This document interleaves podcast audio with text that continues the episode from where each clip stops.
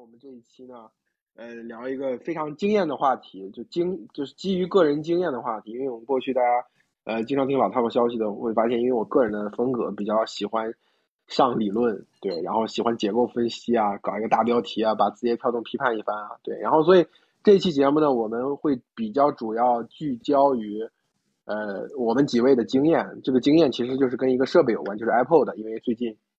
刚刚 Apple 的 Touch 停售嘛，其实 Apple 的其其他更多款的数码产品在更长的一段时间的里面就陆续的就停售了。对，所以每每次当 Apple 的有这样类似的信息的话，引引起大家一个怀念，一个时代结束了。但是其实，呃，这十年我感觉 Apple 的影响力本身就已经特别小。但是我觉得 Apple 的是一个特别好的支点，用来去描述我们过去十年的数码生活的变化。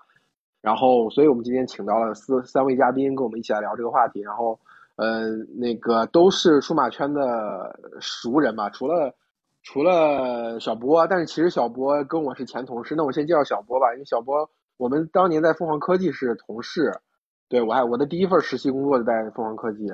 然后小波跟大家打招呼，Hello，Hello，Hello，呃，一般大家都叫我顾大夫，嗯，因为我我病的比较严重啊。然后我跟老编辑确实是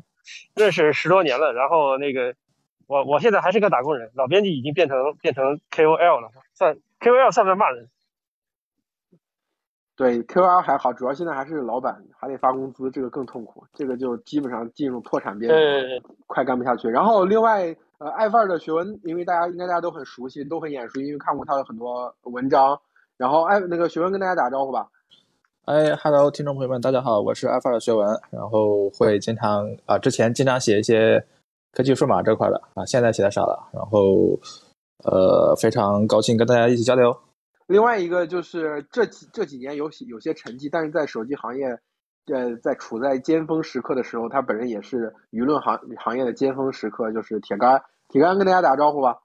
哎，谢谢老编辑。哈，Hello，大家好啊，这也是第一次参加这种音频形式的节目，然后有些紧张，然后会竭尽所能为大家分享。呃，这这这这么一段时间，我对数码还有就是手机的这种这种这种这种感受吧。呃，铁杆没有比较清楚的介绍一下自己，其实就是我我再补一下吧。你要不你自己补吧，就是你你在过去十年当中在手机行手机行业的部分。好的好的，就是最开始的时候，我跟老编辑还有学文还有顾大夫都是一样，都是那个一个媒体从业者，然后。当时在一三年的时候，那时候是在一家财经杂志社，然后同时也跟我们 i 范的老师学文同学做了一段时间的同事，然后后来就呃因为写了一篇魅族的稿件，然后就加入了手机公司魅族，然后在魅族从一三年一直做到了一八年，然后再去到了一家另外一家手机公司，去到了绿厂，就是 OPPO，然后在 OPPO 做了一年左右的时间就出来创业，然后最近现在是待业状态。现在就是就是一个前手机行业的从业人员啊，对，然后然后我们嗯，其实大家在那个阶段各自的呃，虽然的状态其实很不一样，但是我觉得如果你要呃看十年前二零二零一二年的时候那个状态，我觉得大家还是普遍对于这个设备 device，呃，都是有某种程度的介入吧，就是说跟 device 这个东西，不论是做手机行业，还是报道手机行业，还是作为一个当时智能手机。刚刚开始普及潮的一个从业那个一个一个发烧友吧，就当时发烧友，因为发烧友这个词在那个时候还没没有被小米滥用吧，就是因为小米是二零一一年的第一部设备嘛，对，然后大家都是各种各样的不同的姿势，但是呃有些东西我觉得应该是共通的，就是为什么今天我们从 iPod 聊呢？我是觉得 iPod 当时代表了一种。呃，就从智能设备向呃从非智能的设备向智能设备切换的时候，它是一个 Apple Touch，我觉得应该是很多人的一个回忆吧。就是在 iPhone 的价格还很高，然后那个时候大家还是穷学生的时候，想要体验到哦那个智能化的设备，体验到 iOS 的这个整个生态，很多人都会用 Apple Touch 作为一个替代品。我记得那个时候我们的同学当中有很多都是一个 Apple Touch 加上一个诺基亚的手机，在二零一零年之前。甚至二零一二年之前都是这样一个非常非常经典主力的搭配。我不知道你们三个有没有这种类似的体验？呃，我我第一次接触到这个，我是在上海，大概零九年吧，我是在上海，然后那个美罗城旁边有一家，我都忘了叫什么，那那个徐汇区挺大的一个商场，然后那个哦百思买，对百思买，然后那里边那个有那个 iPod Touch，我在那里边玩那个一个叫塔防什么塔防的一个游戏，我玩了一下午，我当时惊呆了，我靠！我当时用的手机是那个，我觉得还蛮先进的，魅族，当时有一款叫 M 八那个游呃那个手机，它也不能算智能手机吧，但是有一点 iPhone 那意思，反正也是桌面上图标左右滑，但是它其实是个功能机。然后我当时那个用用用到那个 Touch，我我我觉得我操，太牛逼了。我觉得你这个是引战，你说魅族 M 八是功能机，这个铁杆来回应一下。确确实是，就是它是一个基于 WinCE 的，但是在那个时候的可扩展性确实非常差，而且当时魅族就开创了，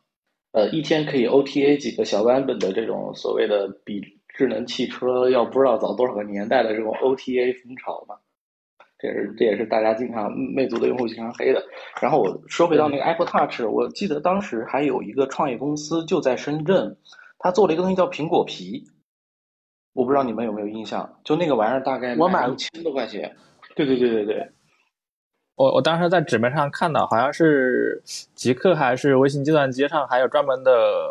特稿报道，当时还写的挺好的。然后当时我记得那家公司还被就是有有拿到一个 VC 的投资，然后并且我记得他当时卖了有快上万套吧。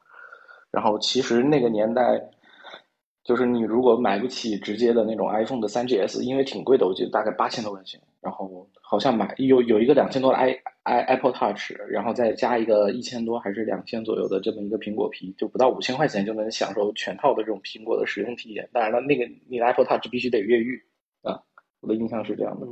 呃，对我我我我我我这样讲，就是呃，Apple Touch 加上一个处在混合时代的手手机，这个就比如说呃，如果说魅族就是基于 Windows CE 做的呃 M 八是，如果它算是非智能手机，我觉得当时诺基亚的好多号称智能机的，虽然从客观可扩展性的这种呃技术标准上来说，它可能确实是智能机，但是由于它生态相对的贫瘠和和功能功能上的受限，所以我觉得它就是一种半智能机吧，就是可以这么去理解。所以一个半智能的设备加，就是一个半智能的设备加上一个 Apple Touch，我觉得是当时非常重要的一个一个组合，就是让让人能够以相对来说比较低廉的价格获得一个比较完整的智能手机的体验。呃，我记得魅族应该是做替代性方案的一个非常具有标签性的公司，但是可能对于魅族自身的，它就是比如说或者说或者或者说黄章他自己的认知来说，他应该是做的是跟 iPhone 一样的事情，甚至他并不觉得自己比 iPhone 做晚了很多。然后铁杆，要不你来聊聊这个话题？啊，说到黄老板的话，其实当时他，他当时在那个魅族论坛里面，他发表过一些我在我看来当时具有洞见的言论，就是他当时呃在论坛里面发帖，有去向当时买他的 MP 三的这些用户，还有包括就是他的经销商解释他为什么一定要做转型，是他自己说他自己的出身是一个非常卑微的，我们都我我们这些。用户也好，或者说员工也好，都会嘲笑他是黄木匠嘛。就他出身比较卑微，而且他也没有受到过非常良好的教育，因为家里条件很差，所以他有一个愿望，就是在移动互联网时代，就是他大概是在二零零七年还是零六年的时候，就下发了这么一个帖子，就说有一个愿望，就是未来任何一个人都可以在一用一个手机这样的东西，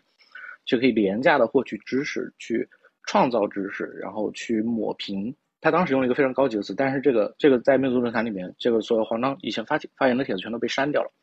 就是抹平阶级差距。然后我觉得，我当时是写魅族的稿子的时候翻到了这个，然后我自己还有存这个截图，所以我是觉得黄老板他是有有一些超越时代的洞见的，而而且他也确确实实是赌上全部的身家 all in 了这件事情，然后确实也是开创了这么一个。可能说开创有一点夸张吧，但是确实也是最早去吃上这么一个螃蟹的一个国产的手机企业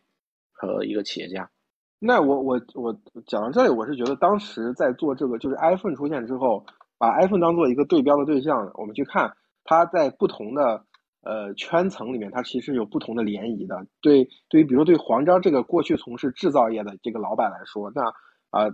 在他内心所呃所映像出来的东西，可能是我要做一个和 iPhone 一样的东西，或者是比甚至比 iPhone 更好的东西，用一个呃用一个比较有创造力的方式，就是我自己原创的方式去做。然后我觉得在呃呃深圳还有另外一拨人其实是做山寨 iPhone 的，甚至于呃我我不知道现在有多少多少听众还知道早期 Win 早期的呃，华为的第一个版本的手机芯片就是当时的 K 三芯片，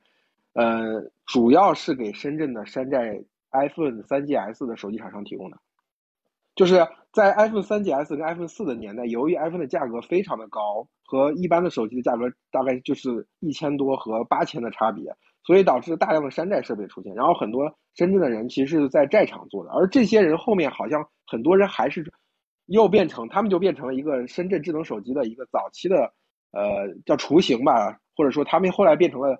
后深圳智能手机的一个人才库。然后另外一波就是北京的移动互联网，就是就当年雷军就拿着 iPhone，很多人呃，根据很多人的回忆啊，就其实都是呃早年拿到 iPhone 那一瞬间如获神奇，就是对自己来说是被击击中了，对吧？被打了一拳，或者说一下子受获得了启发，然后开始去投身于。呃，移动互联网的创业，我觉得这三个东西我们最熟悉的，或者说被最多传奇化的，应该是第三个部分，而前两部分的故事其实呃很少被挖掘。我不知道学文，你觉得你，因为你毕竟在深圳，我觉得离北京还是稍微远点儿，可能更能够获得一个相对持平的感觉。你能更能从制造业或者深圳那群人的视角去看 iPhone 这件事情吗？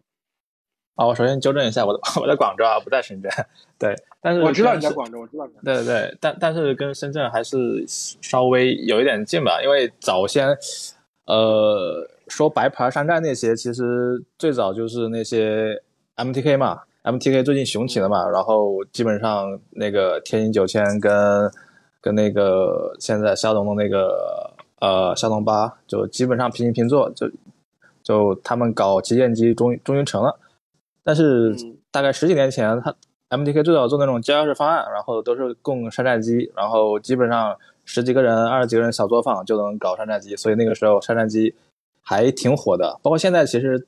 大家在拼多多上找也能找到那些山寨机，就什么 OPPO、什么 VIVA 这些，就是 O OPPA，然后 VIVA 这种。然后后面其实山寨机市场基本上都被红米，红米应该就是给山寨机掘墓的吧？应该我记得应该刚好应该就是十不到十年前，八九年前吧，应该是九年前红米第一代发布就卖卖一三年，对对对，红米七九九嘛，红米一代就是当时真的杀疯了，因为当时呃智能手机整体还偏。偏贵，就小米数字系列都是一九九一九九九，然后国外的 MTK 呀、索尼呀，不是 MT，HTC，索尼那些旗舰机应该都在四五千，对，然后呃，OPPO、vivo 那些当时也还挺贵的，就不会像现在有一些特别便宜一千多的机器，OV 其实当时很少，呃，那些深圳的厂商有一波转型，然后转型其实遇到了一家厂商。做芯片的就是那个英特尔，然后转到平板去了。英特尔想想想自己的那些呃叉八六的芯片，然后在移动设备上装上去，就装了一些手机。当时是华硕和联想做了一波，然后没做起来，然后又又想去把自己的那个 Atom 阿童木嘛，我们当时叫阿童木芯片装到那些平板上。其实当时有一阵是做起来的，然后。英特尔给那些白牌厂商非常大的补贴，但是整体来看，就叉八六的芯片跑跑跑安卓根本还是不是很适合，发热很严重，然后兼容性不好。你说这些细节让我想起来两个事儿啊，一个事儿是，呃，确实英特尔跟微软曾经就是微软在它的呃这个智能手机业务遭遇滑铁卢，有一段时间是非常寄希望于平板业务的。然后他那个时候好像确实组织了很多的深圳的寨厂的产能，想做机新的这些，呃，就是在十寸在十寸以内的，呃呃 Windows 的平板。我记得当时因为此，他们在修改了这个限制，就是说十寸以下的 Windows 的设备是不需要交授授权费用的，所以就催化了一波这个在深圳用英特尔的芯片和 Windows 的。系统去做 Win 版的一群厂商，然后这群厂商中好像有一两个还冒出来了，但是最后发展的也不是很好，这是一个事情。哦，对，哎，就你你刚刚说几个品牌啊，我要回忆一下，昂达，然后酷比魔方、蓝魔这些，然后当时做做 Windows 平板嘛，然后十十英寸以下、八英寸的，其实当时联想那些大厂其实也都做过，然后都没做起来。当时呃，安卓平板也有，当时就。反正英特尔为了出货嘛，出那个 Atom 的芯片，基本上什么平板都有，当然还挺便宜的。现在其实也能买到一两千块钱买一个 Windows。哎，你说到那个联想，我想起来了，联想之前找科比代言哦，做了一个 K 九零嘛，对对对对对对，那 K 九百 K 九百好多钱的，对，联想砸了好多钱。然后在那个什么北京遇遇上西雅图那边还植入了，我看那个电影印象很深刻。汤唯，汤唯用那个手机，那个手机其实挺好看的，就是他汤唯手拿拿着那个黄色、橘黄色的那个手机。对对对对对对，我当时印象很深刻。哦，我我有过一台，然后特别特别的兼容性有问题。然后当时当时华硕华硕应该是最支持的，就是最支持英特尔芯片的。然后华硕用那个做手机，然后做的现在一般般吧。啊，这就跟平板有关。然后另外一个事情就是，呃，很多人不知道今天的就小米的呃，就是小米投资过的曾经做小米手环的那个华米嘛，他他他的一开始在合肥他做的其实是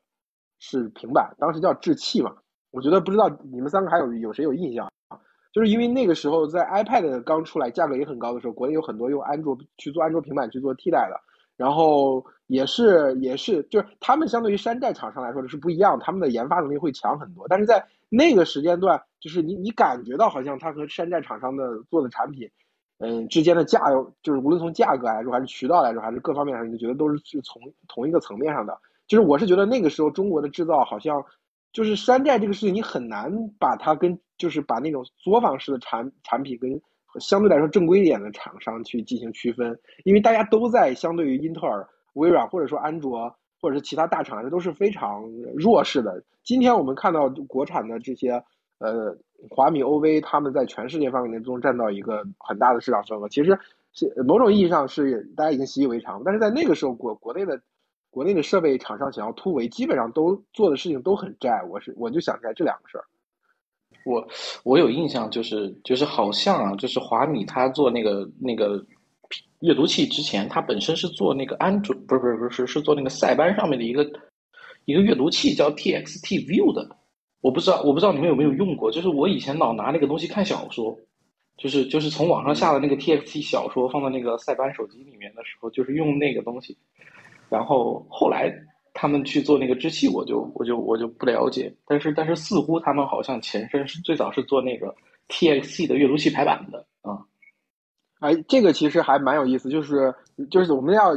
大胆脑洞一下，就是如果他一开始做呃这个呃阅读器的话，他走移动互联网方向开始做阅读或者是小说或者什么其他这种互联网向的创业，我觉得可能他们起的会更早。但是他们很就是因为基因嘛，因为因为我华米的创始人。它是一个，它是科大的嘛，中科大的，所以他们会走到更深的硬件的方向，所以到最后，我觉得他们花了非常长的时间，到最后抱上了呃小米这个生态，然后呃公司才做大，然后才上市。我觉得这个路也很崎岖。就是如果说他是一个在北京的团队的话，我觉得他应该很早就拿 VC 的钱，然后去做移动互联网产品。所以我就我也这也是这也是我觉得，我觉得在北京我去讨论那个年代，我是觉得。讨论是那个年代的很多东西的脉络，最后讨论出来都是一个移动互联网视角，就是谁在移动互联网的某个时代做了移动跟移动互联网有多相关的事情，最最后他的成功或者失败都跟这个有关。我觉得这是一种，呃，我就说移动互联网视角的一种语言的霸权主义。我觉得，但是我这个不过倒勾起我的另外一个回忆，在那个年代，大量的移动互联网做移动互联网内容的人，其实是在做这种 UGC 内容和 PGC 内容，就是当那个时候设备的。呃，就大家还没有看出来，哎，比如说 iPhone 是最后一定会取得统治级的胜利的时候，呃，有各种各样的设备的，它的呃产生内容的圈层，PGC 的、UGC 都有，然后有一些自媒体的号，像今天的 QL 一样再去发关于这一类设备的内容，然后会形成好多论坛。我我觉得安卓手机的论坛，呃，今天我都不知道他们还存在不存在，像什么机锋网啊什么那些东西存在不存在？因为我自己看。呃，比如黑莓的生态，Windows 的生态，肯定就是这些网站流量后面，基本上到三年前、四年前就已经全部消失了。现现在更不用提。呃，基于安卓的那些论坛，好像后面慢慢变成了分发渠道。分发渠道因为游戏赚钱，后来变成游戏分发渠道，后来慢慢慢慢也就那个，因为渠渠道战争也挺激烈的，然后后面后面就慢慢的消失了一批。对，如果你如果你那个你你专注，就是如果你获得某种意义上的上帝视角的话。那你你回头去看他们要走的路，就是要做 A P P 分发嘛，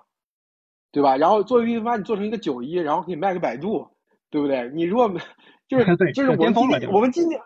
对我们今天开上帝视角肯定是这样一种一种一种思路嘛。但在当时，大家普遍还没有想到这个事情后面会做成这样一种非常纯粹的生意，纯粹纯粹的流量生意。那个时候，你更多你希望啊，我维护住这个粉丝的讨论的或者交流的氛围，甚至有些人觉得我最重要是把我的技术提高，那我我有一个主我一个原创的技术团队，我能替大家做刷机包，能做软件，能能能能够抵扣的那些公公司官方的限制，大家其实都在做这种特别，就是今天你要开上帝视角来看，是非常没有意义的事情。慈善某种程度上还挺慈善的，尤其是那个我记得季风当时刷那个刷那个呃三星啊，还有那些水货机，就是他们是直到前几年的时候才开始试着在那个里面去塞那种就是那种魔改的刷机包往里面去塞预装。那个时候去做这些论坛的人，做这些技术的人，在从你就比如像啊，你就回头想小米最开始的存在的形式是米外论坛嘛，就这个事情长达十几年时间，一度我们认为这个事情非常重要。我记得到二二零一六年的呃，甚至是晚到二零一六年的时候，小米的发布会上，或者说小米的呃小米的人出来呃高管出来去见记者的时候，记者还还会非常纠缠他们说，就是为什么米 UI 的味儿淡了，呃米 UI 的论坛的氛围不在了。老用户会怎么怎么样，会怎么想？就这些问题，我们今天来看就觉得，哎，就是这这根本就不是历史发展的主线，但是在当时大家会认为是很重要的事情。对，那个年代其实就是就是因为魅族也有跟小米差不多狂热的粉丝嘛，就是其实那个时候大家都还是就是有一种可能再古早就是九零年代的，就是 PC 互联网的那种感觉，就是大家会对于这种事情有非常大的热衷和投入。可能大家的讨讨论和那种分散注意力的那些会被分散注意力和讨论的这些这种基于你的兴趣分发机制的这些东西，在那个年代本身还没有建立起来。呃，可能大家比如说更多的就是确实就是在论坛里面玩。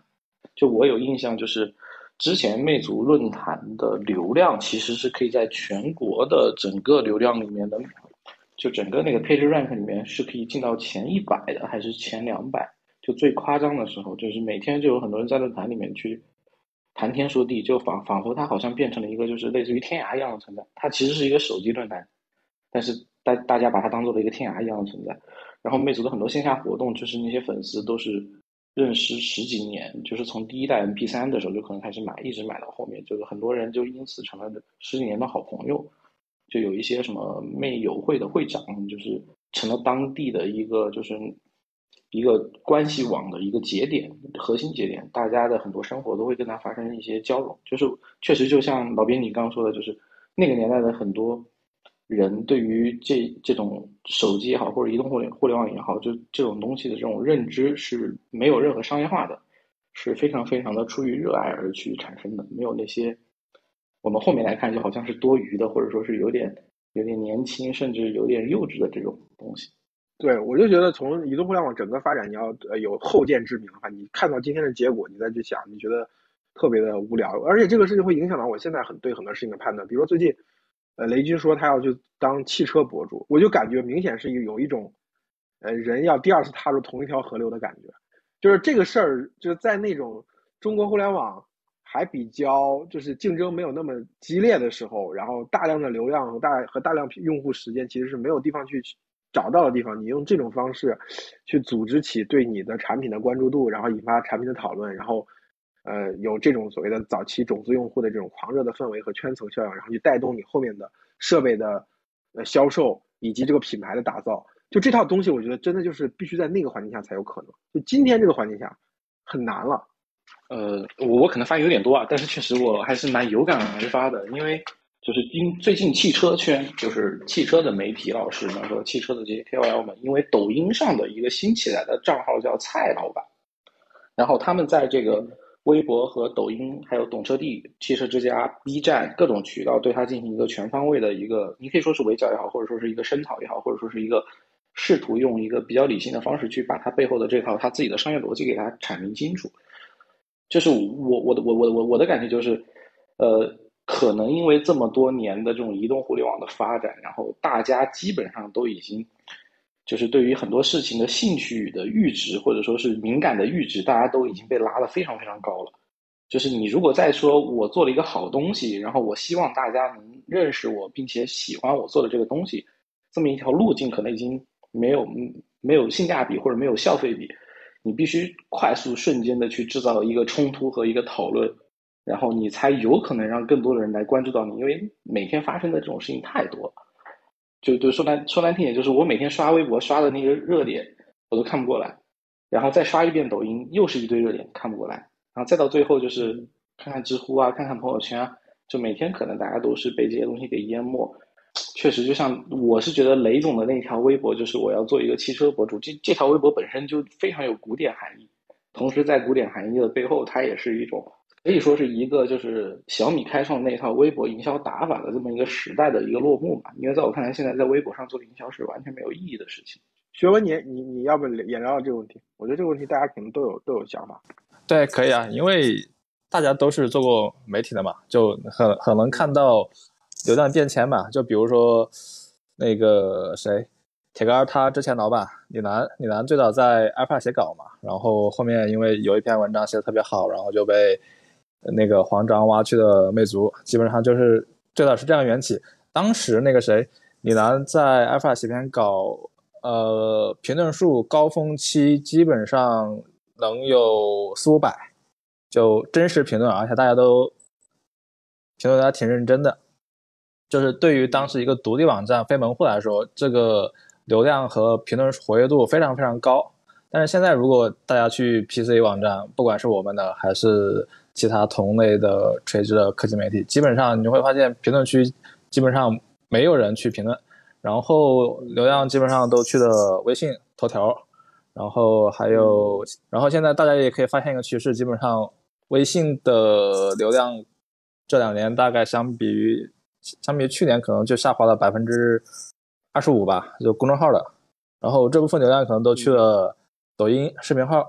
我估计头条的同学也估计也能观察到。今日头条的流量可能在下滑，这个数据我不太清楚，因为我们没有太关注。当时应该就是内容挺少，呃，没地方去，那就去论坛，然后像 F 二这种当时的独立网站 App 这些，所以这个就就是一个我觉得人就普通用户的一些呃流量的变迁吧。呃，就是呃内容本身是稀缺的，它会导致。大家大量的去进行主动的进行内容的寻找、搜索、检索，这个会形成一个流量和口碑分发的这样一个逻辑。那个在那个逻辑下，我认为是呃呃参与感那本书讲小米早期的方法论，那是一本所谓那个时代打造品牌的一个圣经。但是在今天，我觉得肯定是不适用了，因为今天就是刚才两位其实都说了，就是今天呃冲突是不稀缺的，冲突甚至是过犹不及的。你热点永远是看不完的，这这种情况下，我觉得很难再复制刚呃之前的那种那种逻辑的。然后另外一个逻辑就是说，在很长一段时间内，设备本身是稀缺的，尤其是智能化的设备是稀缺的。然后制造这个智能化的设备，有大量的在这个稀缺的前提下，有大量的商业模式其实是是是建立在这个前提条件下的。比如说，你做一个平价的这样的一种设备，比如说 iPhone 很好，你做一个平价的设备去，呃，你会找到一个巨大的市场。其实，其实有那么一段时间，就是厂商也一直试图寻找所谓的这种投放消费比最高的地方，它本质上也会诞生这种，就是我们去我们我我我们在看内容的时候的那种那种的所谓的这种洼地差。就是有一段时间，就是那个我们发现，就是当时的今日头条的算法，我们可以通过一定的设置关键词和设置人工水军，在某些地方和某些时候去。比如说停留时长、停留位置和评论的一些关键词，我们是可以触发它的二次分发。我们试过那个头条的很多算法，对，就是在头条刚起来的时候，对对对对对，就是欺骗算法让它分发的更多，然后我们就开始疯狂的在头条上去投入。啊，就那个时候魅族当时是做过一些事情的，呃，就在这种这种骗算法的这个事儿上，其实我就我我说这个就是想说，就是当算法出现了之后，就是以前就是那种古典时代，其实。没有所谓的，就是基于你兴趣的这种算法，你还要去调教的这个说法的。就说难听点，就是你用的这个网站它都很原始，它给你看什么你就看什么就完事儿了，啊。但是有了算法之后，其实厂商的投放部门或者说厂商的供应商都会开始去琢磨这些东西我究竟应该怎么弄。然后那么一旦到了这一步，就开始变成了一种就有一种军备竞赛的味道，就是就是算法一定要做得更加公正啊，那厂商就会开始去研究这些东西，然后反而久而久之，你就会发现就是很多这种就是我们看到的东西，其实真的跟古典时代或者说就相对早期的这种田园时代这种东西就完全不一样了，它已经完全变味儿了。就就包括甚至我，因为我有关注一些网易云的一些独立歌手，他们也会在分发这件事情上去做一定的这种权衡和取舍，它不是全网的。有的时候，比如说你这个平台给我的资源更多，我就只在你这儿首发或者独发什么的，过一段时间我再上线。就是这种东西确实也造成了，就是你整整个在这种互联网上的这种，就其实说实话就不是互联网，它就是一个堡垒，堡垒跟堡垒之间的这种很小的那种通道的一个互通。啊，我觉得你说的这个，呃，创作者哪个平台给的资源多，他往他在哪个平台首发，已经很古典了。就是古典模式下，因为平台需要头部优质的内容去，所以他会补贴创作者。而而现在的模式更多的是他对自己的分发效率，对信息流分发效率的一种一种寻找，一种突破。你怎么去把内容呃精精准的送给那个需要它的人？就是如果希望在内容端、内容供给端去多做一些想法，这个事情本身我觉得就就挺古典的。因为最近我不知道你你们有没有注意到，呃，一个事儿，就是前一段时间汽车博主对汽车博主的微博对汽车博主的限流，啊，有注意到，我有看到，我关注的很多人在那哀嚎。呃，其实数码区也也挺也挺惨的，包括我们数码区应该是第一波。第一波对，就就我我们发一个什么呃，越省事儿出了一个 app，就是一个正常微不足道的新闻，然后给我给我们夹了，然后说我们在推广营销，就微微微博这事做的非常离谱。因为你们数无论数码也好还是汽车也好，它肯定是呃这个链路就因为我们说嘛，从十年前开始那一套营销的东西。一到一直到后面不断的进化，就是这这两个领域它是被高度商业化的，高度商业化之后，但是平台又拿不到，基本上都是厂商直接去面对博博主，包括甚至刚刚才铁杆说那个，我还是第一次知道，就是就是他们会呃厂商会去琢磨算法，然后怎么去去去诱导算法，甚至欺骗算法，就我觉得这个东西我以前不知道，但是在供给端这块儿，把所有的呃媒体老师都包下来，然后去搞这种饱和攻击式的营销，我觉得这已经是。过去十年，中国移动互联网所钻研出来的一种模式，它不仅仅是硬件厂商了，那软件的和互联网的厂商其实也是这样嘛。有一个公司的战略或者有一个公司的产品业务，基本上就可以把全网所有的能够在这个领域输出内容的人全部都包下来，然后集中带你们去聊，引导你们聊这个话题，投放给你们，让你们去参加体验什么的。因为这个事情就是就是我觉得。之所以那一套比较古典的方呃那个流量打造和营销的方法论失效，是因为它已经太成熟了，它已经做到头了。对，就是这个会倒逼这些厂商们开始去寻找一个更有性价比的方式，更有这种就所谓的就是我先我率先发现了新大陆，然后我可以用更便宜的钱去做更夸张的投放。就其实其实就如果扣题一点的话，是你看十年前其实我们是没有所谓的小红书这种东西的，就是这种纯粹的为。分享我购物的喜悦而诞生的这么一个社交平台，然后，但是今天就是小红书是所有厂商可以说投放效率最高没有之一的地方，而且它很便宜，然后它的真实转化也很高。这个这个其实，呃，就从数码生活的角度来说的话，就是可能以前我们得下很多种不同的 app，然后从这上面去筛选信息，然后，但是事实上现在基本上就是小红书一个可以。包揽了大多数的这种，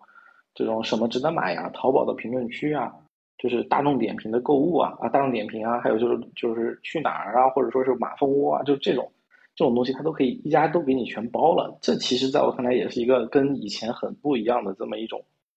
这种数码生活的一种一种感受啊。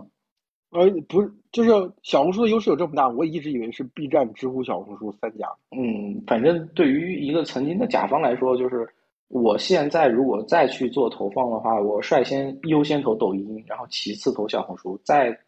再去考虑 B 站啊。小红书的小红书的效率非常高，那个因为我这边呃，包括我们自己，包括我我接触到很多做运营、做裂变增长的这个同学，就是其实如果你你预算小，你去小红书是性价比最高的。当然，你如果那你有几十万，那你去投抖音可能效果大力出奇迹会好一些。对，小红书这个非常神奇啊。呃，就是留存各方面数据都很好。我朋友圈有个人应该是做小红书投放中介的，我我观经常观察到发一些朋友圈说什么融创呃冰雪世界，然后小红书一万粉以上，然后过来，然后不包吃不包不包路费，然后五百块钱，就我觉得就就是万粉可能发一条小红书就几百块钱，真的还挺便宜的，相比于其他的平台的话，而且转化效果应该还挺好的。这不就是呃早年媒体老师的车马费的水平吗？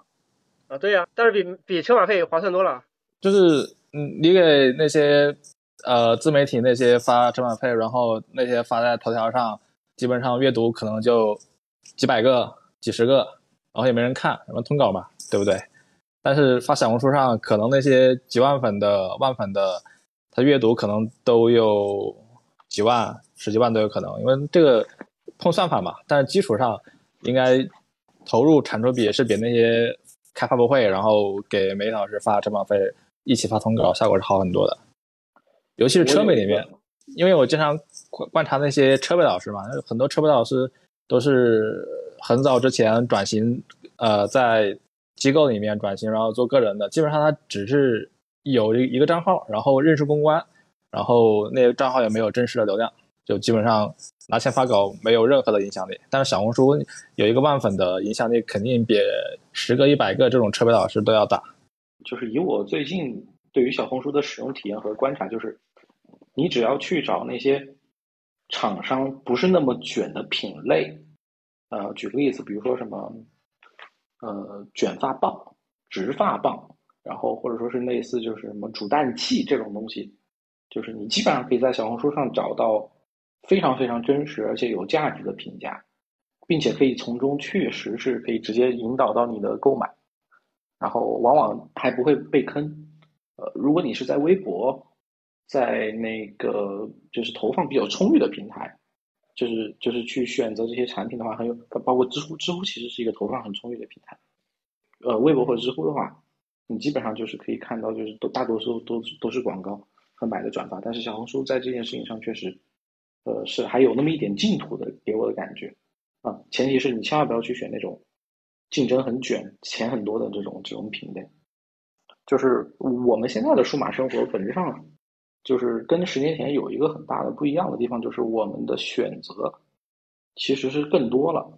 呃，一个是品类更多，第二是我们被影响的，就是我们被影响到的这种触角更多。无论是我们选择的任何一个平台，它都充满了广告，充满了这种主动的导购和推荐。然后同时，我们也也需要我们提高更多的这种。甄别能力或者说是筛选能力，其实就就有点像是广告在道高一尺，我们必须不广告在魔高一丈，我们必须道高一尺，我们才可能保证自己不会被坑啊，有这种感觉。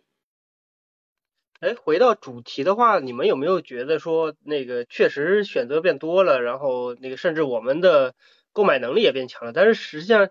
那个数码产品能给我们带来的这种快感远不如之前，包括硬件本身，包括去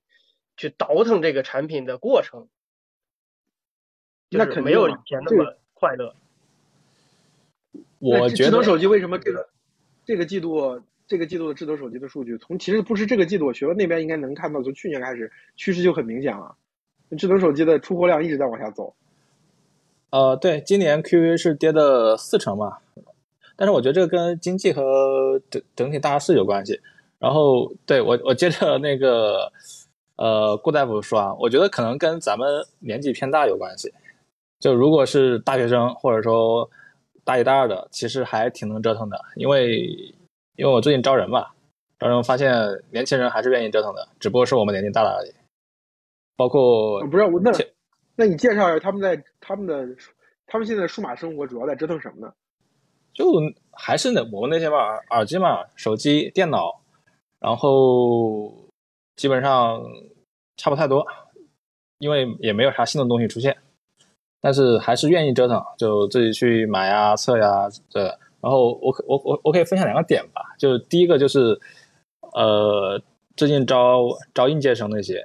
就发现。尤其是女生，女生投运营比较运营岗比较多嘛，我看他们基本上都有自己自己运营一个小红书账号，就是正儿八经运营的，有有些粉丝他做的挺多的，就有些可能做到好几万、几十万的那种，对。然后有一些是刚开始，但是很认真的在运营，就是不是像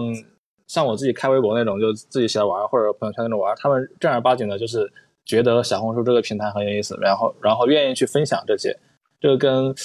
跟那些个人吐槽向的那些平台不太一样。然后还有一个就是，嗯，早些年就前几年招的实习生。男生如果是投那个呃硬件编辑岗的，他们可能会有自己一个在头条上的小账号，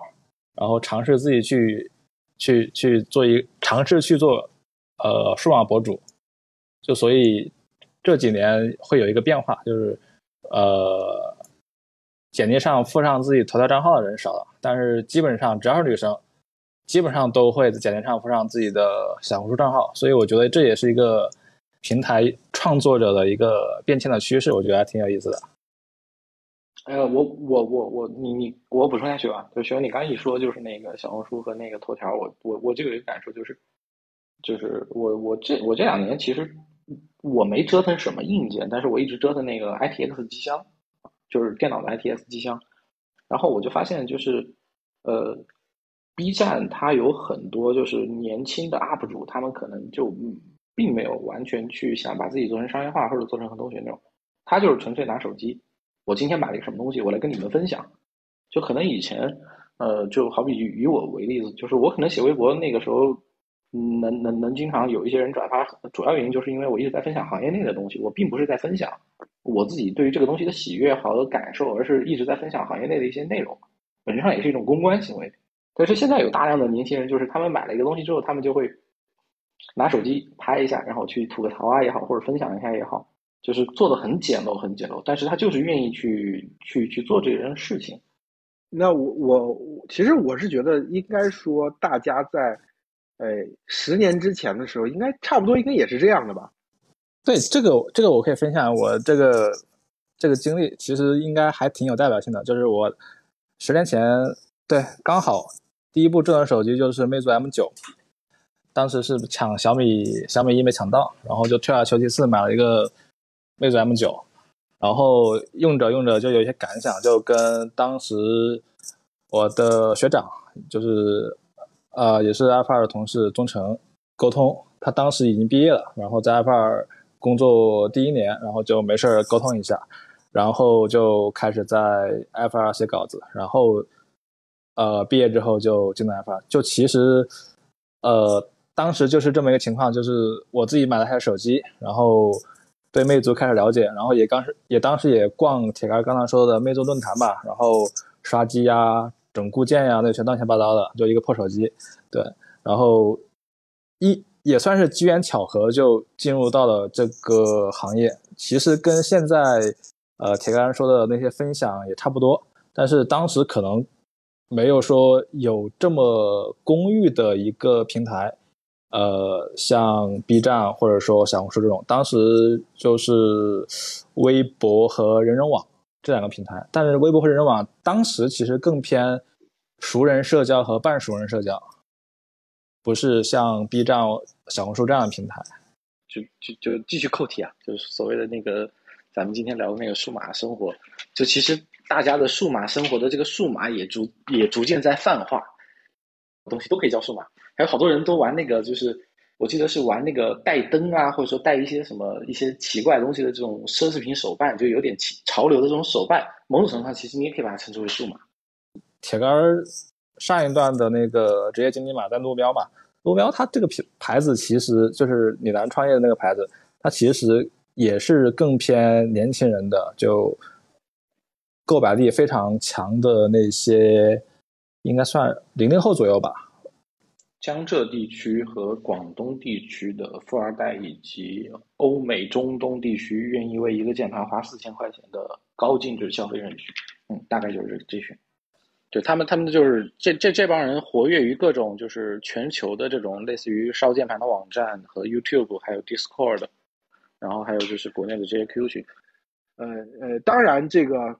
年轻人肯定花了更多的时间和金钱在数码产品上，但是他对单独，嗯，那个，但是那个就是他在对于一件产品或者是一个品类产品的投入的精力和金钱肯定会更相对我们那时候更少一点。我觉得这是一个区别。然后第二个区别就是你在多大程度上能把你的数码生活变成你的工作这件事情，我觉得还也是有区别。就是刚才你们讲了，就是比如说做一个 UP 主或者做一个小红书上的 KOL，然后我觉得今天的年轻人更。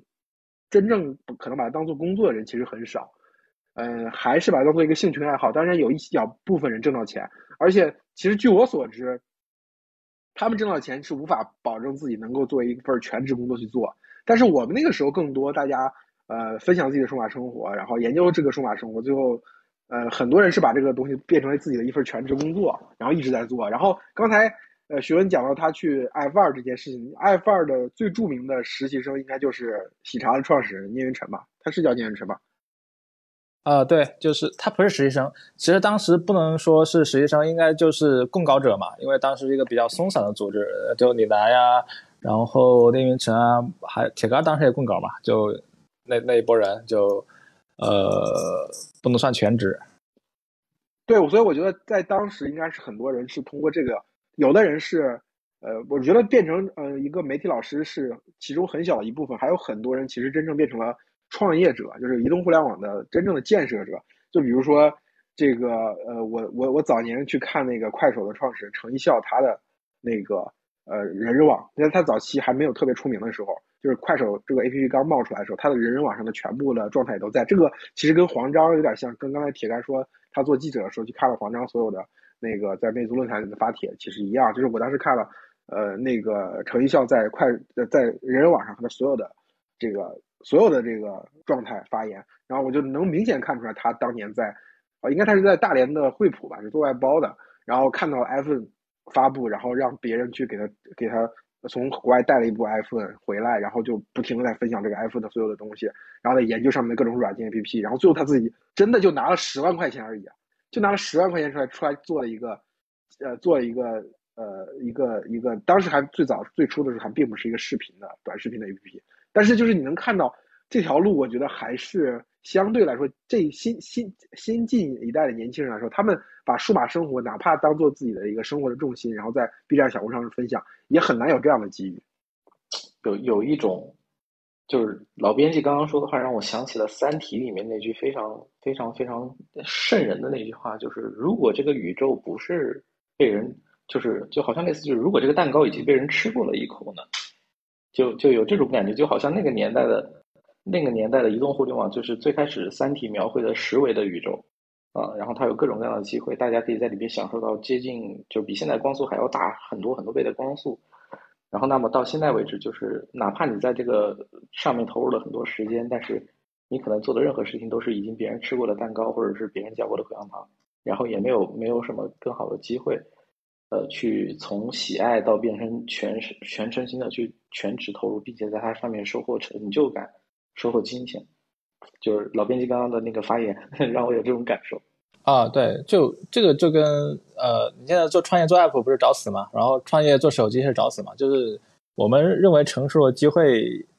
就没有了，但是可能有一些新的领域，嗯嗯，去去 NFT，然后 Web 三搞点韭菜也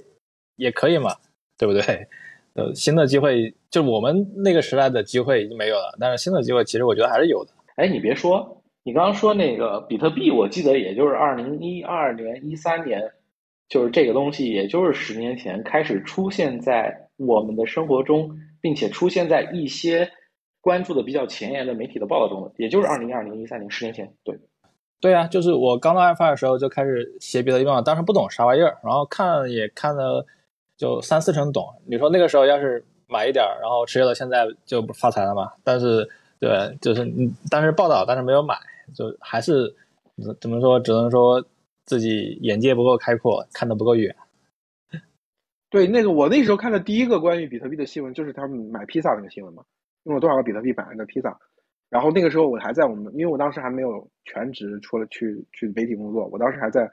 那个呃实验室里面架了一台一套那个当时挖币，当时最早其实 PC 就是能挖出币的，就后面才是有专用的挖矿机的，最早的时候就纯粹用 PC。就是我们自己看完了那个中本聪那个创世的那篇论文，觉得做是一件很有意思的事情，就仅此而已。就是你并不会觉得你就是你，当然有的时候你看当时你看完之后，包括后面一些新闻你看的时候，你觉得哦这可能是一个未来，但是你觉得这个未来远到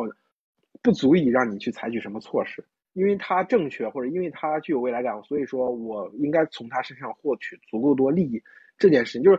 这种红利思维，我觉得是这些年才变得非常的呃主流，非常的突出。在那个时候，没有人把它视为是红利，大家。顶多把它视为是一种自由，就是哦，这些奇奇怪怪的事情我们也可以干，那些奇奇怪怪的事情我们也可以干。今天年轻人或者说，就比如说我们说比特币也好，Web 三这个事情也好，那一五年、一六年之前见到了很多就是已经对比特币和和和和这个区块链很有兴趣的人，我觉得他们还更多的像有点像早期 APP 开发者那种气质，但是到再往后面就已经纯粹就是一个淘金者的江湖了。嗯，没错没错，而且那个时候。就说到那个时候，我记得当时大家都会在一个论坛交流。就我记得，就是学文写那个比特币的那个时候，基本上国内，我记得有还有一个知名人物叫南瓜张，他做的那个 A ASIC ASIC 芯片，专门挖矿的，应该是全世界第一块。就是在论坛里面，大家匿名的，然后用比特币钱包地址作为识别，然后大家在这里面去交流。我觉得很，就那个年代也是，呃。就是数码吧，反正就是跟比特币相关的数码的东西也不少啊。就是从那个之后，就是呃，因为我是在北京一三年上半年的时候，那个时候我确实跟踪了一段时间北京比特币创业者的那些那些新闻和报道。下半年的时候，我就后来我就去魅族了，然后我就记得当时，呃，你上任何所有比特币的网站都得用 PC，因为他们没有对针对任何移动端设备去做优化。而直到后面开始有有有有一些国内的，就是脑袋比较活泛的那些人，开始就是做了一个类似于科技博客这样的一个比特币专门的这种新闻报道和收集的那种网站啊，我就后面就发现哇，他对那个移动端的优化做得非常好。对，那个古典的年代的构架就是这样，你你你一个事情，你找到一群人，然后用 UGC 的方式把大家弄到一个论坛上，然后呃这种论坛呃人气比较旺，你还要做一个垂直的 PGC 的博客。对吧？然后弄了，刚开始大家是兼职状态，然后最后写关注人越来越多，大家就全职进来写这个东西，然后写写到头尽头，然后这个行业也起来了，然后这个呃这个媒继续媒体人和这个媒体跟这个行业一起成长，然后变得很有影响力，然后商业化也很好，然后更多的年轻人可以把这个兴趣爱好当做一份工作，进到这样一个家媒体来。这是我们过去十年之前一直到今天其实还是比较熟悉的一个媒体的范式，而那个今天纯粹的年轻人是把。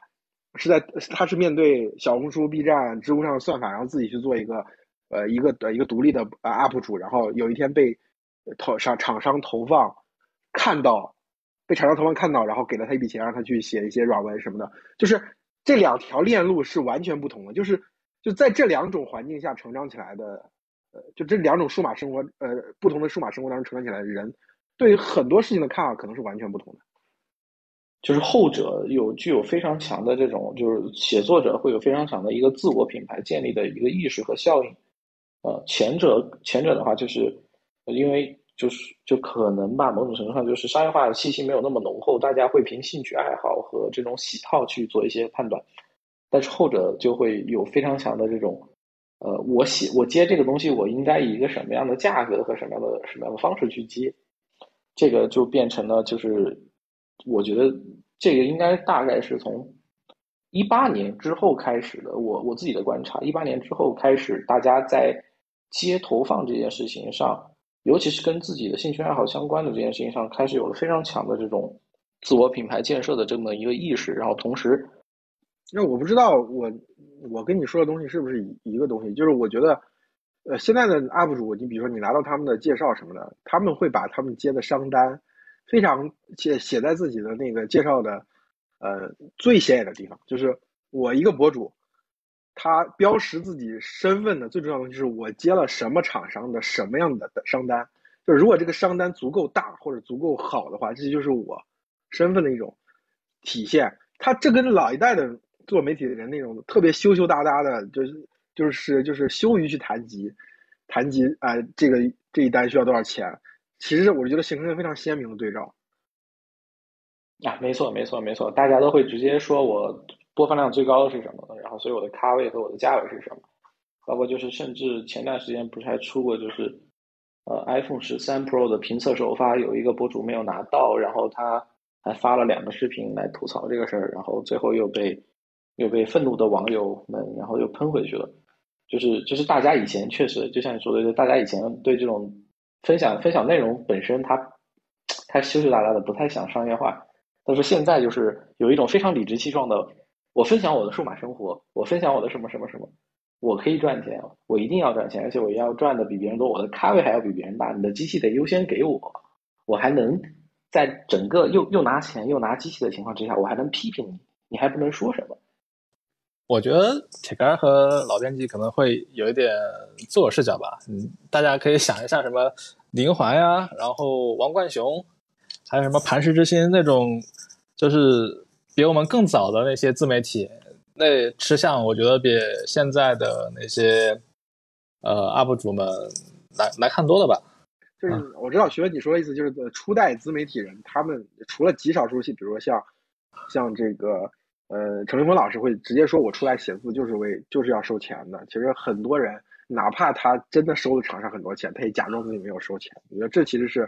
一个区别吧，就是就是哪怕行业里面所有人，就是你知道他收钱，他知道你收钱，所有人都知道收钱，他但是大家都不说，啊，就说啊，你老你某个老师，你那篇文章写的太好了，观点太独到了，对不对？就是会有这样一种状态。我觉得现在年轻人会在这个问题上会直率很多。然后第二个就是。我觉得其实这个对比会不太对等，就是说，这些年轻人是数码向的、硬件向的这些 UP 主，这些年轻的博主，他对应的其实不是那些财经界的那些财经科技界那些初代媒人，他对应的其实是王自如他们的初代的测评人，就是我觉得你这个坐标应该是这两拨人，所以我其实我觉得可以聊一聊出那些早期的测评人。其实大家都散散作满天星了吧？就是，就是 Ziller 的话，有大量的员工都去了非常好的公司和做了非常好的职位。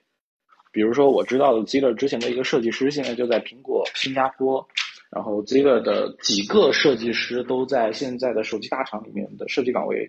做比较不错的位置，就是做动效和 UI 的。然后王自如老师本身也也也现在是格力的副总裁助理级别，是总裁助理级别，也算是副总裁级别的人了。然后，呃，其实其实其实除了这个王，就是如果说王自如是初代先知的话，其实后面还有好几代不同的先知。然后比如说以做那个排行榜出名的有一个叫小白评测，对，然后他大概也是一个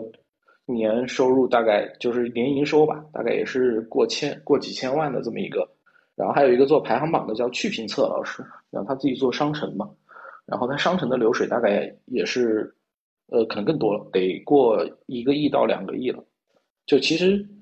就是那一批不停的坚持做下来的人，呃，其实现在都还行，都都还比较不错。头部那些确实还挺好的，还有那个什么 Apple 嘛。Apple 也是，就是做媒体不太赚钱，但是做周边、科莫套那些，也是据说一年的流水应该也有两个亿吧。就是不管是像 Z 的那种直接做广告的，或者说像去评测，然后 Apple 这些卖周边的，其实都有一些商业模式。然后小白测评那边其实应该两两边都做，然后相对 Apple 和 Z 的那些其实要更新一点。嗯，对，就就就好比就其实十年前的这群数码博主，他们可能也都是在上学，然后然后现在就是就是靠着这个兴趣爱好，就是获得了非常不错的收入。那其实就是你对应现在，其实就是那一群呃在汽车上面开始去投入的，就是就是有一定工作收入能力的这群呃汽车的这个分享者和这个自媒体。他们也在逐渐走向这么一条道路，而且这个道路走得非常非常清晰。在电车这一波，我也明我我我自己啊明显看见了很多这样的人，就是一个人可能买两到三辆车。对，其中有一个很出名的账号就是董买买，他就是一个典型的跟着电车这一轮成长起来的一个算是电车的一个头部的一个 UP 主吧。啊，电车呃领域的很多测评者都是从手机圈过去的。其实他有有他其实有这个铁杆是刚才说的这种。呃，路径嘛，就是说，呃，不太可能是小白素人，就是当年的手机测评人都是从小白素人开始的嘛。那王自如最早期开始关注他，那时候他经常去香港淘货嘛，然后，呃，老板会给他便宜点啊，什么或者借一台啊，先去做拍完视频再还回来，就是经常会有这样的。那个时候他也是个穷学生嘛，但是到汽车汽车这个行业确实门槛会高一些，那呃更多的是已经功成名就，就商业化链路已经非常完备了。然后直接去找到新势力这些厂商，这新势力这些厂商也有很多的当年手机制造商厂商的基因，就有些人员是重叠的，当然有些人员不重叠的，但是它的结构是在模仿这些早期中国的科技公司的，那他们就很愿意在互联网上做一些投放，所以说他们会直接去找到很多手机的原来前手机的大 V 去直接去把车提供给他们，然后然后在他们的这个用户池里去洗出一部分自己的电车用户，所以说我觉得这个链路是很通的，就从商业化的角度来说，这没什么问题。不过我我我其实想讨论的不是，倒不是这个问题，就是我想讨论的就是说，呃，就是在通过数码生活让自己变得最富有的人、最成功的人，对他们的路径到底会有什么样的演化？就比如说王自如肯定是一个标杆式的人物，对吧？但是他遇曾经过遇到过很大的挫折。但是我刚才听呃铁杆说的，就是 Ziller 的同学，就至少作为一个人才储备，那他的这个团队的还是获得了很多厂商的认可。那那今天比如说在呃 B 站 UP 主当中，数码区最有人气的。口碑最好的可是何同学，那何同学他会怎么演化？我不想听听学文你的意见。我觉得何同学未来应该很长一段时间都会在内容这个领域，他不太可能会去去厂商或者去甲方这样子。就他作为这个领域最最顶端，他其实不光是数码圈，就是坦白说，他的创造力是是数码圈配不上的，他其实就是属于视就是视频圈子。我觉得他格局应该可能会高一点，就跟李子柒那属于一个 level 的。对，就我觉我觉得就你不能说李子柒是美食圈的嘛，对不对？对，我觉得何同学应该很长时间都都会是一个内容内容创作者，他可能就不会说去讲话。嗯，对。然后，然后我我我再说一句，就是呃，我的感觉就是，你只要就似乎啊，就是这十年只要是。呃，就是 Made in China 的强势行业或者说是强势企业，呃，比如说手机是我们这一代，就是尤其是我这一代，我就我我觉得我们四个应该都是，就我们这一代在找工作的和就是从学校步入社会这个过程中间，眼看着它接近席卷全球也好，或者说是接近，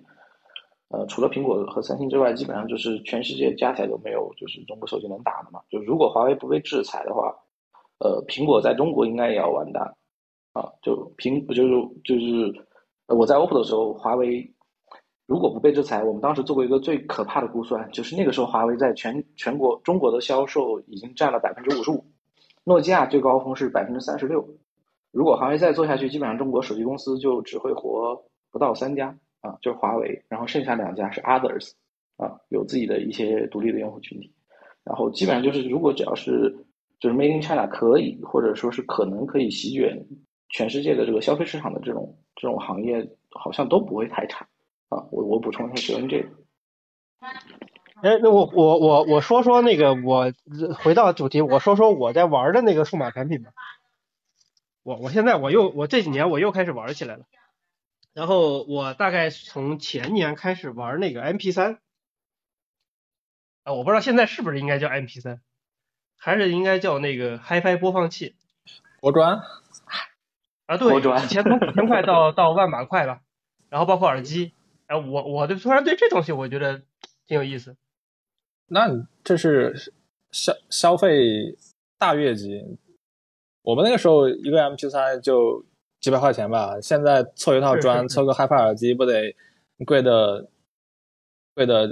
一两万，然后基本上也上不封顶，像黄章那样烧，对，随随便便就几万块钱就去了。对，为为什么我觉得这东西好玩？是因为在就是别的什么那个手机啊，什么的平板的，已经没有办法给我们带来任何的快感了。包括你像以前还有什么 Glass 什么玩意儿，都没什么意思，都呃要不然就死掉了。包括最近在那个 VR 那些游戏机，我我我觉得没有任何的吸引力。可能就是我我我是一个希望在数码上找点激情那那那么那么一个人，然后我现在只能在 PS 五和那个播放器上找回一点这种玩这种东西的感觉，别的是实在是没有了。我我觉得核心原因就是因为你的收入提高了，然后 你可以直接按价格排序，然后按性能排序，从上到下往上，这就是这么选了。就我觉得这是这是一个比较比较核心的原因。然后还有一个就是你刚刚说那个就是国专嘛，然后我发现一个很有意思的事情，就是就是基本上做国专的，好像我我忘了那个 AK 啊，就是那个韩国的 AK，就是那个学生应该学生肯定知道，就是顾老师也肯定知道，就这这公司是不是被国内收了呀？反正我看我看数码数码圈的人，就是 HiFi 那帮人经常发，但是牌子是韩国的。资本那边，我我真的还不太不太清楚，因为我对音频没有那么的了解。我这个木耳，呃，爱离合吧，好像是我我没有听说是被国内收，好像还是呃，就面对公众的这个角色，还是一个韩国的品牌。就是就是就是我就是那个之前创业的时候，其实有就这个可能说的有点偏，但是我我我感觉跟那个顾老师说的那个东西是有有一定相关性的。就之前创业的时候，就是有选方向，然后选择的方向。里面有，其中有很重要的一条，就是尽量不要被跑分、类似跑分和性能天梯网这样的东西去量化和束缚的东西。因为你发现，就是你不管，就是就是你不管做什么，你只要你的东西可以被量化，然后那么你就会开始面临卷。然后，所以当时就是选择的第一个产品就是那个键盘嘛，因为就是键盘，你如果烧起来的话，你会发现它非常有意思，它有点像是那个 HiFi 的这种感觉，呃，就是评价很多维。对对对对，评价很多维，然后有很多个性化的，你可以自由搭配嘛，这种东西。然后所以其实，就是就是我就我瞎说啊，就是我就说那个顾老师的那个数码生活的这么一个变化，或者说是这么一个重演，其实就是呃，就是面对各种不确定性的这种这种热爱或者说喜好吧。因为确实，你比如说在玩手机，在玩相机，就你比如说那些跑分的那些东西，你确实就可以按照按照性能天梯榜从从上买到下。呃，这种价格排行榜从上买到下，有的时候就是反而让它丧失了乐趣。而我觉得，嗯，其实我我我感觉是两个维度的数码产品，什么会毁掉你的数码产品的生？什么会毁掉你的数码生活？首先，第一个就是你变得有钱了，就是如果一个数码品类它的单价相对你的收入来说变得很低的时候，你就会开始丧失对这种数码生活的激情。就是说，因为当你可以每月都换一个这种设备，而且是这个这一个品类当中最好的设备的话，你会发现你这种自由会让你对它无所适从，你就觉得没有必要去追求，或者是去去争论哪个好哪个不好，对吧？哪个性价比高，哪个性价比低？就这些东西，一旦它的相对你的收入变得微不足道的时候，你这些乐趣全部都丧失了。所以我觉得，呃，小波刚才说自己为什么会从手机啊、平板这些东西都都觉得没有什么兴趣，开始转到。HiFi 这个领域，那就是因为 HiFi 这个领域烧的单价，现在和你的收入是匹配的，就是你你当然你烧它，你不会觉得特别为难，你可以开始烧，但是又不会觉得让你特别的自由，就是我想买什么就买什么。就是如果你你的收入大到想买什么都买什么的时候，那我觉得你对这个东西的兴趣就丧失了。就这是一个维度，然后第二个维度就是铁杆说那个他怎么讲，就是卷，就卷就是单一的评价标准嘛，就是单一的评价标准。它其实一定意味着一个大众群体，就是玩这个东西的人太多了。就是当这个群体足够大的时候，反而会产生一种呃一元化，而不是多元化。就是当群体相对来说小众一点的话，它的评价标准啊，我坚持这样，我坚持那样。其实我就在讲我们之前的数码生活当中，就就以手机为例吧，就可能在二零，我觉得 iPhone 六出来之前，嗯，iPhone 六出来之前，就是 iPhone 六出来之前。呃，手机的这个数码生活相对来说，我认为是没有那么卷的。就是你比如你喜欢诺基亚的人，呃，喜欢魅黑莓的人，呃，喜欢这个苹果的人，喜欢 HTC 的人，我觉得大家都能找到自己的乐趣，因为大家的评价标准是不一样。你比如说，呃，用喜欢喜欢呃诺基亚那整套设计语言的人，他就不在乎说软件生态一定要怎么样的繁荣，对吧？那那喜欢 HTC 的人，他总觉得三星那个大塑料是不行的。就大家之间是有这种壁垒，有这种多元的评价标准，所以大家能够各自的玩起来，玩的还很自得其乐。但是当 iPhone 六出现之后，就是就是就是你又就会发现，就是它出现了一个品类，就是出现了一个单品。这个单品它明显的，它把这个呃随着智能手机普及，它已经从百分之五变成了百分之二十，甚至到那个阶段已经百分之五十了。就是就我们这个市场一半以以上的人用智能手机，然后呢，它从单一的评价标准来说，又变成最好，让其他人都像傻子一样。所以这个时候大家就不玩了嘛，没有人觉会会玩一个一个让自己看起来像傻子的游戏。所以我觉得从两个角度来讲，数码生活非常重要的两点，一个是跟钱有关，另外是跟精神状态有关。呃，所以我解决这个问题的方式是我把我的钱、我的工资全部交给我老婆，然后我会要需要攒非常长时间的这个零花钱才能买得起一部这个播放器，又然后我的快乐又回来了。